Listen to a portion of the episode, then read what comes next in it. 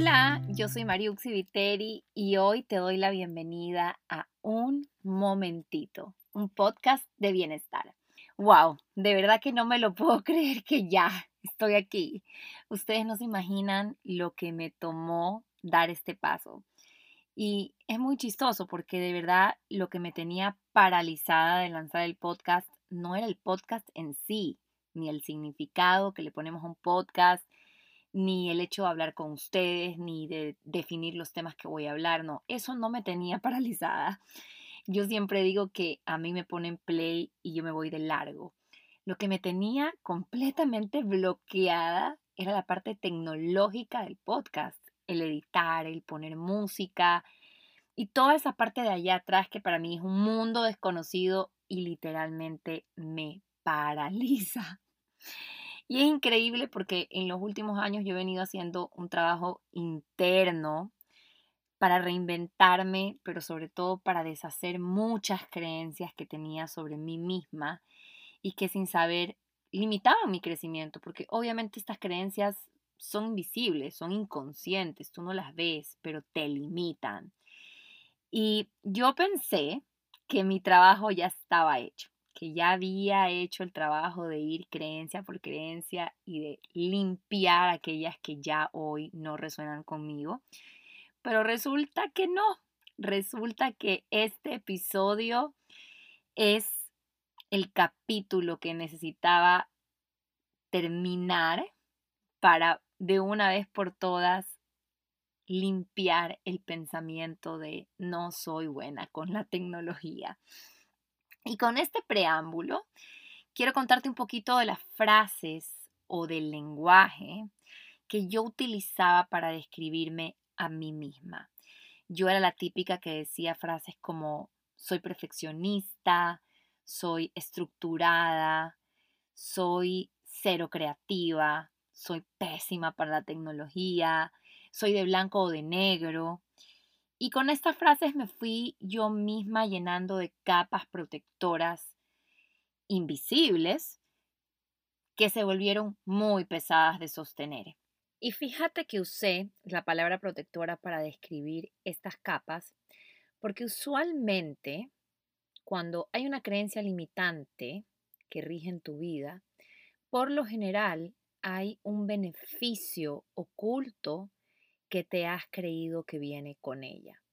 Y sí, yo, en mi caso, me creí que desempeñar el papel de perfeccionista me funcionaba súper bien para el trabajo o el personaje que en ese entonces estaba representando en mi vida.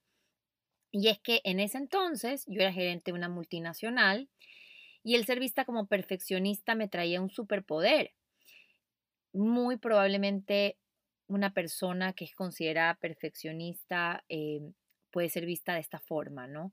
Eh, ella lo hace todo súper bien, es confiable, su trabajo es impecable, cumple con los objetivos de la empresa, lo hace todo a la perfección. Bingo. Eso funcionaba en mi vida en aquel entonces. Cuando salí del mundo corporativo y decidí dedicarme a la nutrición integrativa y al bienestar, el traje de perfeccionista me empezó a quedar muy apretado. Y créeme, aquí eso te lo digo con la mano puesta en mi corazón, que no hay mentalidad más alejada del bienestar que vestir un traje de perfeccionista. Sin embargo, yo muy ingenuamente hice todo lo posible para encajar en él. Intenté comprar siempre orgánico, intenté comer sano siempre, intenté evitar a toda costa listas de ingredientes considerados dañinos para la salud y hice todo lo que había que hacer para invitar a mi amiga Perfección a esta nueva faceta de mi vida que se llamaba nutrición integrativa. Mejor dicho, hice todo lo que estaba acostumbrada o domesticada a hacer, que es hacerlo todo bien. Y préstame un poquito más de atención con esta frase que te voy a compartir, que hoy en día resuena tanto conmigo.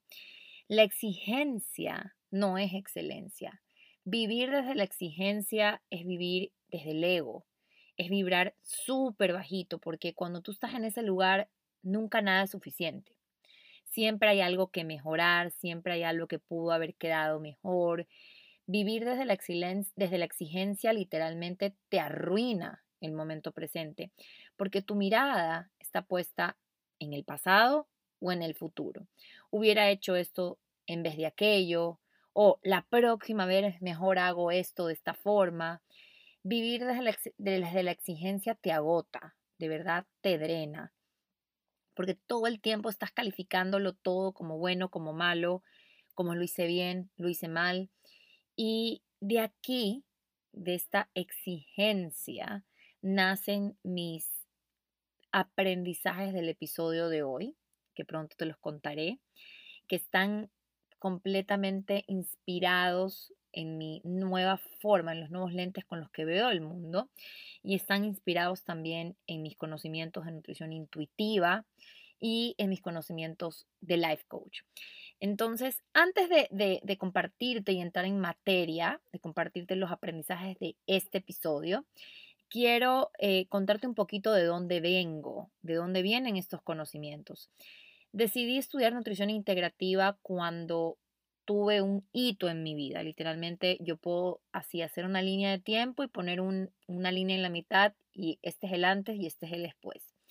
El antes era una mujer corporativa, ejecutiva, em, se pudiera decir pues exitosa, con un super trabajo, de estos trabajos que cualquier mujer sueña. Y, pero a su vez, dentro de ese, de ese antes, había una mujer que siempre estaba ocupada, una mujer que no contestaba las llamadas, nunca contestaba el teléfono, siempre, eh, bueno, a mis amigos, a mis familiares, a mis, a mis seres queridos, Siempre devolvía las llamadas el día siguiente o en la noche cuando ya tenía un huequito. Era una mujer que comía siempre frente al televisor, al computador, siempre frente al computador. Y realmente estaba completamente desconectada. Estaba solo conectada con el exigirme, el hacer, el trabajar, el ser productiva, eh, en cumplir con muchos Em, estándares que yo misma me había, impuesto. Y llegó el día en que vivir desde ese antes se volvió mm, súper pesado para mi cuerpo. Mi cuerpo empezó a hablarme. Mi cuerpo empezó a tener crisis de colon irritable. Habían días en donde verdaderamente me costaba poder pararme de la cama. Y en estos episodios de crisis, porque esto se empezó a volver un patrón en mi vida, ¿no? Estaba unos meses bien y ¡pum! episodio. Otros meses bien y otro episodio. Y cuando tuve estos episodios heavies, yo me acuerdo que fui al doctor y dije, bueno, ya, tengo que ir a, ver qué, qué, qué es lo que me está pasando, ¿no? Fui al doctor y me acuerdo claramente que él me dijo, bueno, lo suyo se llama colon irritable, lo suyo no tiene cura, eh, pero tenga esta pastillita que está aquí, que usted va a tener que tomarla por el resto de su vida porque esa es la única forma en la que usted va a sentirse bien y va a tener que aprender a vivir con esto. Cuando yo salí de ese consultorio, yo para mí fue como literal mi despertar. Fue como, Mariuxi, tienes veintipico de años y a los veintipico de años te vas a volver esclava de una pastilla. Estamos locos, no lo vas a hacer. Y cuando hay un despertar, cuando hay un, cuando hay, cuando surge un nivel de conciencia superior, abres los ojos, lo que sea, eh, la vida también se encarga de ponerte el paso a paso. Y me acuerdo que en ese entonces usaba full Facebook y me llegó un anuncio de una amiga mía conocida del colegio que estaba dando clases de yoga. En ese entonces, acá en Guayaquil, no se practicaba yoga como hoy en día. Te estoy hablando hace 18 años probablemente. De hecho, muy pocas personas practicaban yoga y ella específicamente se había ido a estudiar a Estados Unidos yoga y regresaba con este conocimiento que lo quería compartir con otras personas.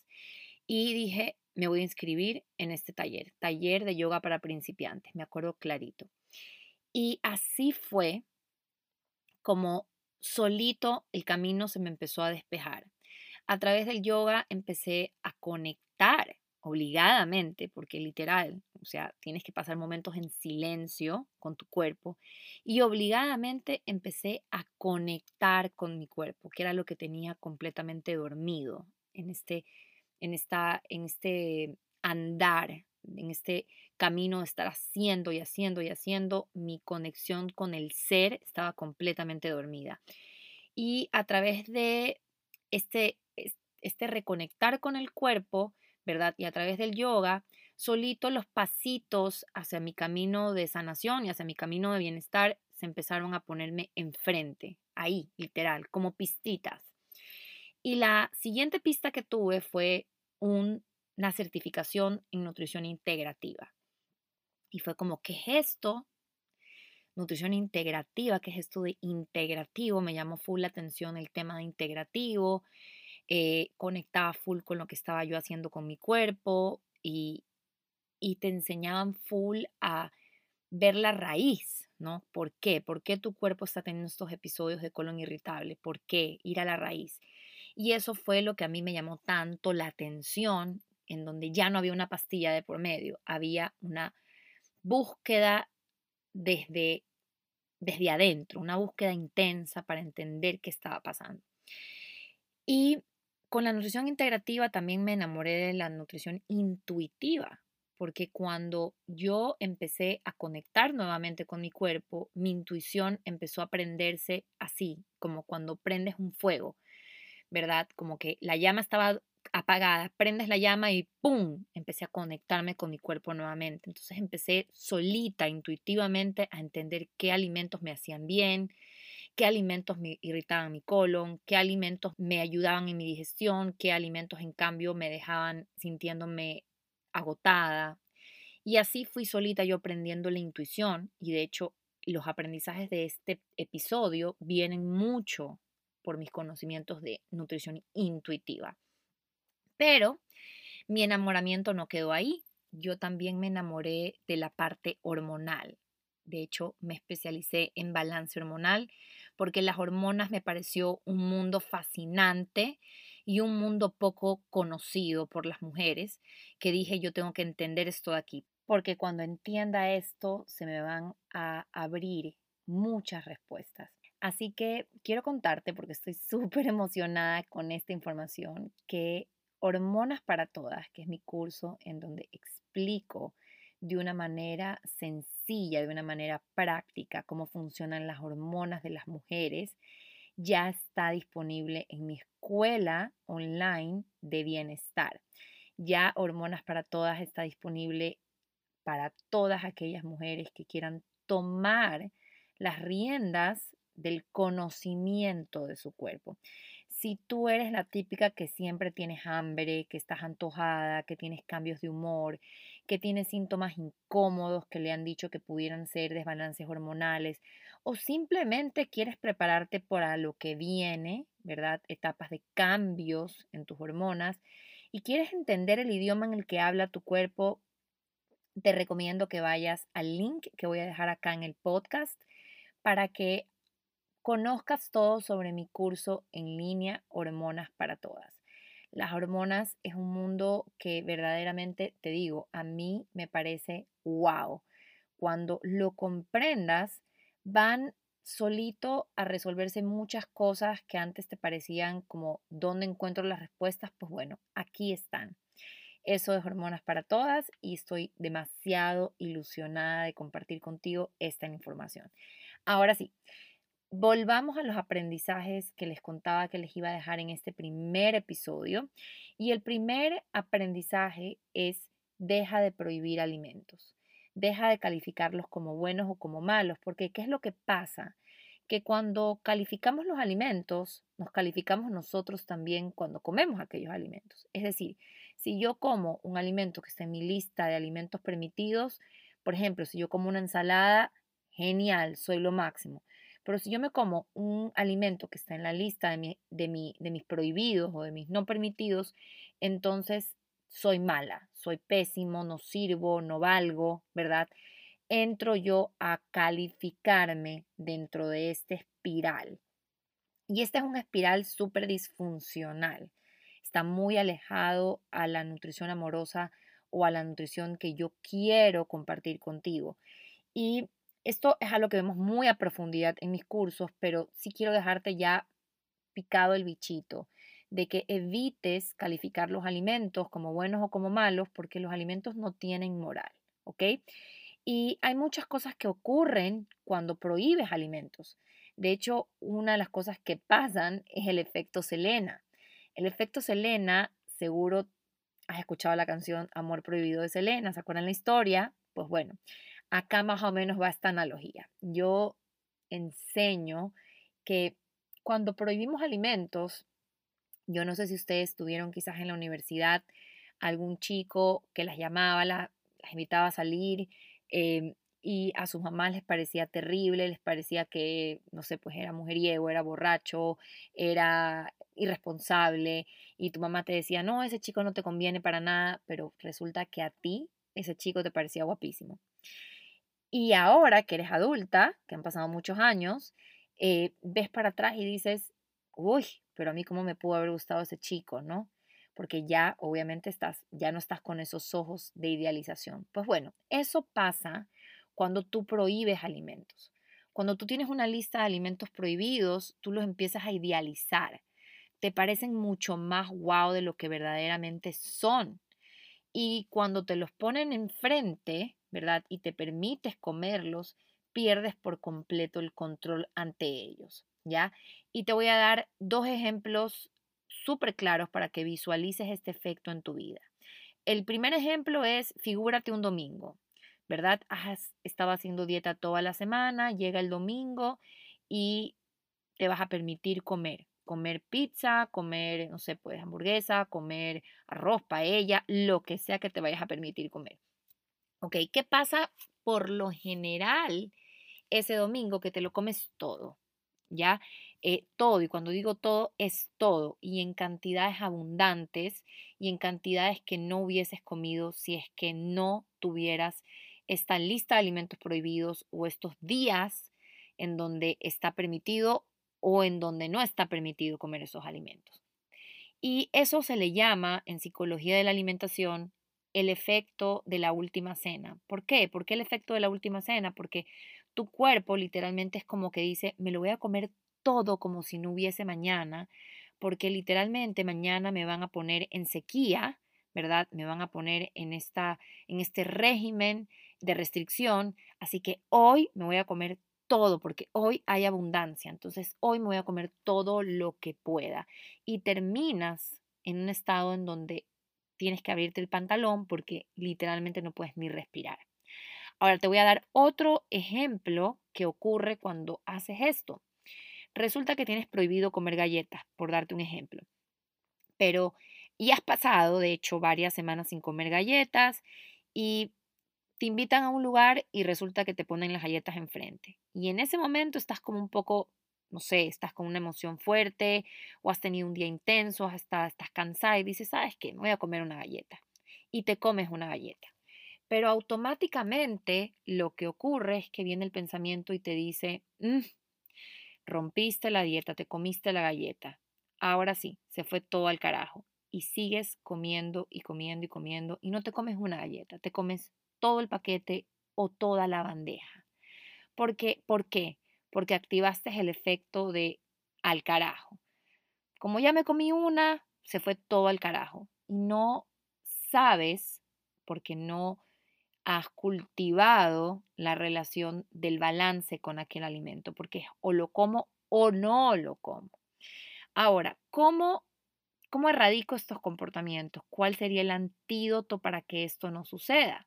Y aquí viene esta, este aprendizaje. Trabaja en neutralizar los alimentos. ¿Qué pasa? Eh, cuando tú tienes un concepto de los alimentos y los tienes puesto como chatarra, como veneno, como full azúcar, full plomo, full engorde y los tienes satanizados, por supuesto, es muy probable que estas situaciones ocurran en tu vida. Yo lo que te digo es neutralízalos. La pizza es pizza, no más. El chocolate es chocolate, no más. La hamburguesa es hamburguesa, no más. Neutraliza los alimentos para que de esta manera tu comportamiento con los alimentos también sean neutrales, ¿ok? Y una de las frases que yo siempre utilizo con mis clientas es, hay momentos para todo. Cada alimento tiene su momento y su espacio. Hay momentos para la ensalada maravillosa de colores que yo amo y también hay momentos para una pizza en familia. Y aquí viene esa frase clave. Nada es bueno ni malo. Lo bueno o lo malo viene del significado que tú le pongas. Y con esto abro mi tercera lección del episodio. Trabaja en tus zonas grises. ¿Qué pasa? A la mente le gustan los blancos o los negros. O estás en un extremo o estás en el otro. Pero estar en el medio nos cuesta mucho y te lo digo yo porque a mí me costó mucho vivir en los grises. Porque como ya te conté, mi mente viene, ¿verdad?, domesticada hacia el perfeccionismo. Entonces, vivir en los grises a mí me costó mucho.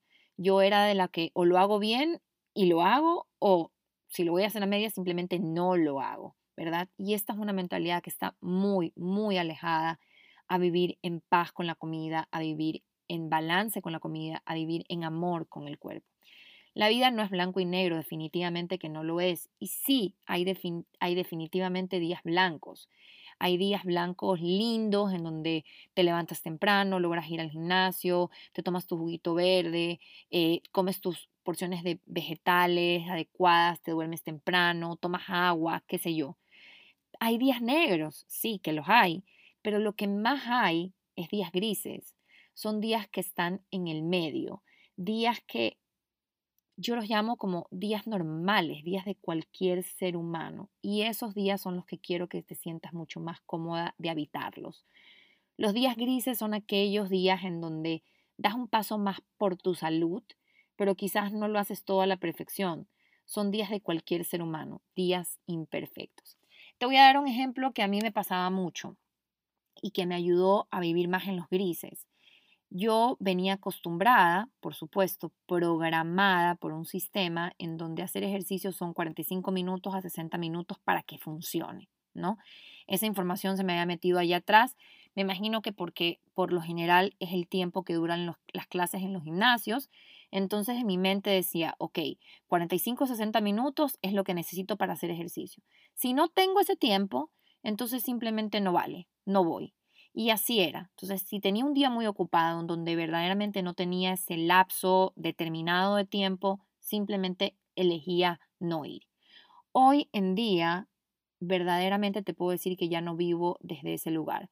Hoy en día tengo días en donde sí, entreno 45 minutos, 60 minutos y días donde entreno 20 minutos, porque aprendí que 20 es mucho mejor que cero, porque créeme que esos 20 es mejor que nada, pero el estar buscando el ideal, te pierdes en lo real. Y yo acostumbré a mi mente a estar más en estos días grises porque me di cuenta, me costó, no te voy a mentir, me costó comprender que la perfección no existe.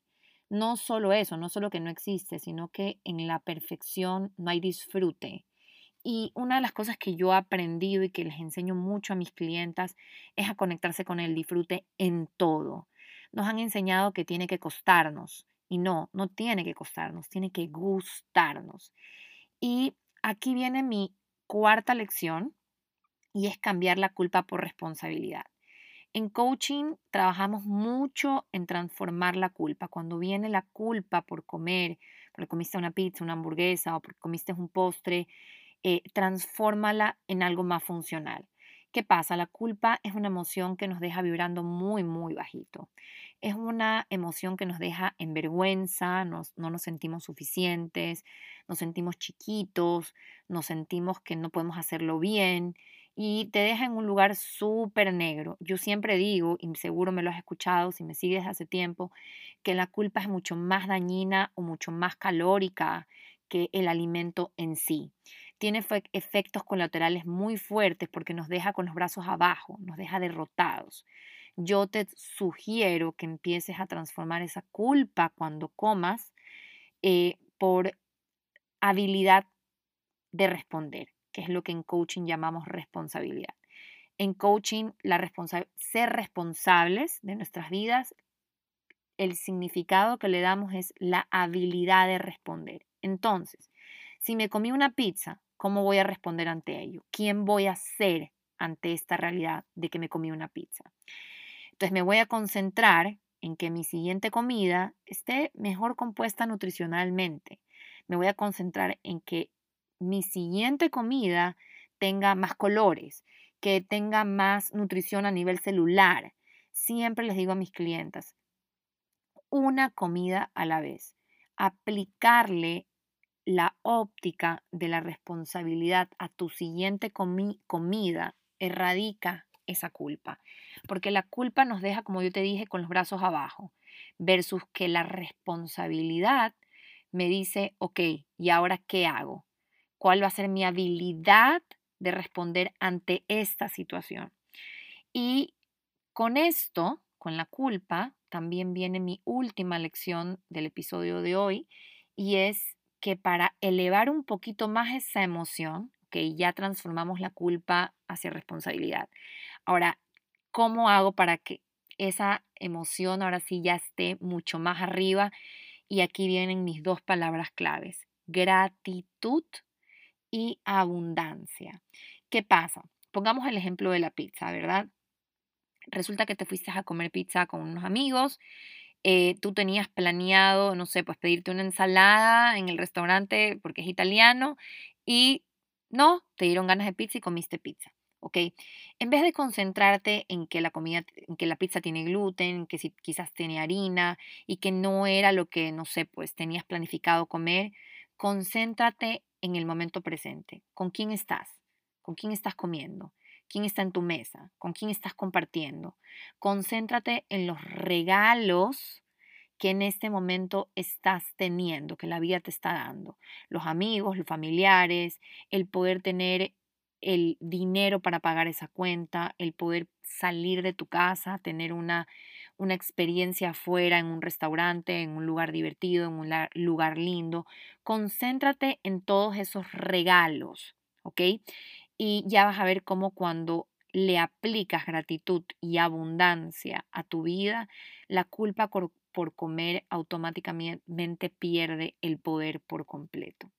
Y con esto me quiero despedir del primer episodio y antes de irme quiero dejarte las frases que más resonaron conmigo de este primer episodio y es la primera, no hay mentalidad más alejada al bienestar que vestir un traje de perfeccionista.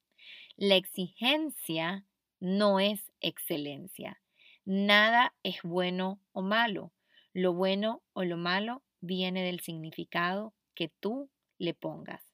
Y mi última frase, cuando estás buscando lo ideal, te pierdes de lo real. Esto fue todo por hoy, nuestro primer capítulo. Soy Mariuxi Viteri y me encantó que me acompañes en este primer pasito de este podcast de bienestar. Te mando un abrazo.